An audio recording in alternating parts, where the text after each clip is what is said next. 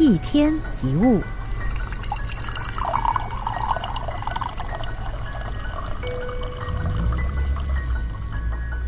在人生的道路上，我们常会有这种感叹：哎，如果当初怎么样怎么样就好了。如果当初读另外一个科系，如果当年跟某一个人结婚，如果没有离开那间公司，如果接受另一份工作，但其实这些话是没有意义的，因为当我们选择这一条路，就无法确定另一条路的结果。既然不知道，你又如何认定另一条路一定会走得更好呢？后悔、内疚、遗憾，是把现在的观点。套用到过去的事，我们看别人婚姻美满，可能会想，如果当时跟另外一个人结婚就好了。但你怎么确定你们在一起一定会更好呢？爱是会变的，不同人在一起会产生不同的变化。人跟人相处久了，多半不会是当初想的那个样子。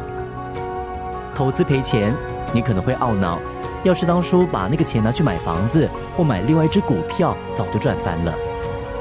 但如果房价之后下跌，又或者说你买对了股票，但结果拿了那些钱去买另外一只，结果赔得更惨呢？